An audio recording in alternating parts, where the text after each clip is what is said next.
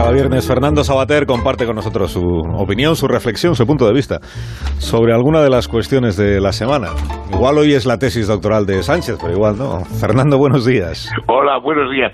Hombre, pues sí, yo como, como todo el mundo estoy siguiendo los incidentes de la exhumación más célebre de los últimos tiempos, que es la exhumación de la tesis de Sánchez, ¿no?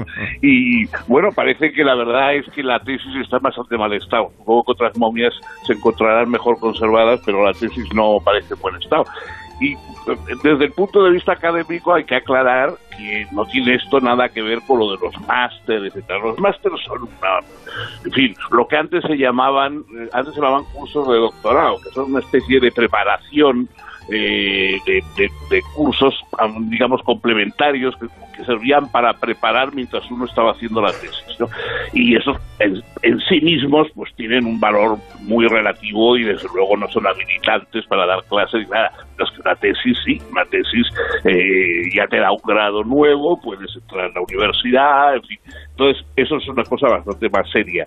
Y claro, la verdad es que los incidentes que se están viendo, hombre, nos, nos revelan que, sobre el mundo de las tesis, y los que hemos estado dentro de la universidad lo sabemos, eh, ha habido pues eh, mucha anécdota y mucho y mucha picaresca también, ¿no?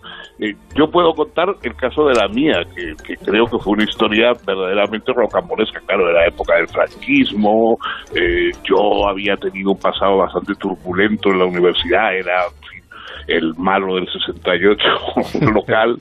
Y entonces lógicamente pues era visto con mucha suspicacia y yo entonces daba unos cursos de en, la casa con su casa con Agustín García Calvo que era un profesor que había sido expulsado por las manifestaciones en la universidad etcétera y Agustín, que era filólogo, filólogo extraordinario, pues un día, bueno, con otro grupo de amigos y tal, a mí se me había ocurrido decir que como ya me tocaba hacer la tesis, pues, hombre, podríamos inventarnos un presocrático.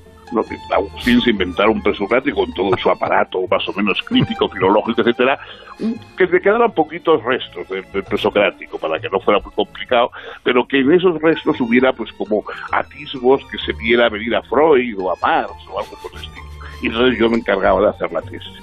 Bueno, pues eso fue una broma, por supuesto, que hicimos entre el grupo de amigos y que no tuvo ninguna trascendencia más que divertirnos, pero corrió por ahí, se oyó y, se dijo que yo estaba haciendo una tesis sobre alguien que no existía. Que Entonces, cuando saqué mi tesis sobre, hice la tesis sobre Cioran, que evidentemente no era un autor precisamente muy conocido, ni siquiera en Francia, no digamos en España, eh, bueno, pues entonces se corrió que, que, que, no, que claro, que eso era una burla, que no existía, que ya era otra jugada de estas mías para desprestigiar a los académicos. y el director de tesis, que era José Luis Pirillo, que Dios tenga su gloria, pues me, me dijo... Ah, pero que es que dicen que, no existe Ciorán, y entonces, claro, pues esto es un problema. Y yo le escribí a Ciorán y le pedí por favor que me mandara pues una carta, una especie de texto que me sirviera como prólogo a la tesis. Una prueba de vida. Una prueba de vida, la fe de vida, claro. Y, yo le hablé con él y dije, es que dicen que usted no existe. Y él me contestó, no les desmienta, no les desmienta.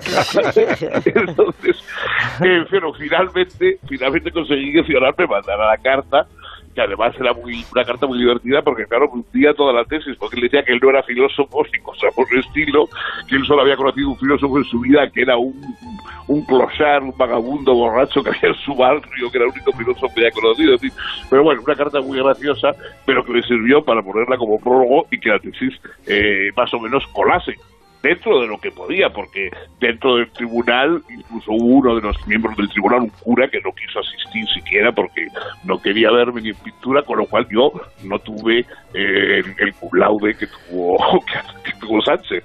De modo que, en fin, con las tesis ha habido muchas historias, ¿no? Y, bueno, a veces sonrojan un poco, por lo menos para los que hemos estado muchos años en la universidad, oír ciertas cosas que se dicen y ciertas aseveraciones sobre ellas y tal, pues les sonrojan aún un poco. No creo que no, no, hace mucho beneficio nuestros políticos. Fernando, gracias por compartir la, eh, tu reflexión y tu historia esta mañana. Cuídate mucho, que tengas un, un abrazo, hasta luego.